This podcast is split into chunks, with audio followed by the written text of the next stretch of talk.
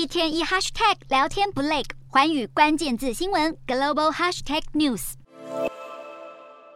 通膨大大打击商业信心。三号日银短观调查报告显示，日本大型制造商信心指数从第三季的八下滑到第四季的七，不如市场预期，更已经是连续四季恶化。主因是成本还在高档徘徊，但是全球需求已经趋缓。看随前景的还有越南的代工厂。全球制造业出走中国，越南原本是最大的受惠者。然而欧美消费世道持续紧缩，使得越南以往的年底代工旺季不复见。十月开始更传出许多工厂订单锐减，甚至演变成裁员潮。而亚洲开发银行也下修亚洲国家的经济成长预测。亚银最新展望报告把今年亚洲开发中经济体的 GDP 成长预测调降到了百分之四点二，而九月时还有百分之四点三，如今更已经是第五度下修展望。其中对台湾今年的预测为百分之三点四，明年则是百分之三，是东亚国家之中明年 GDP 成长预测难得没被亚银调降的经济体。亚银指出，乌俄战争、莱西拖棚、全球经济减速和中国的防疫政策等三大风险，都让亚洲经济前景阴霾笼罩。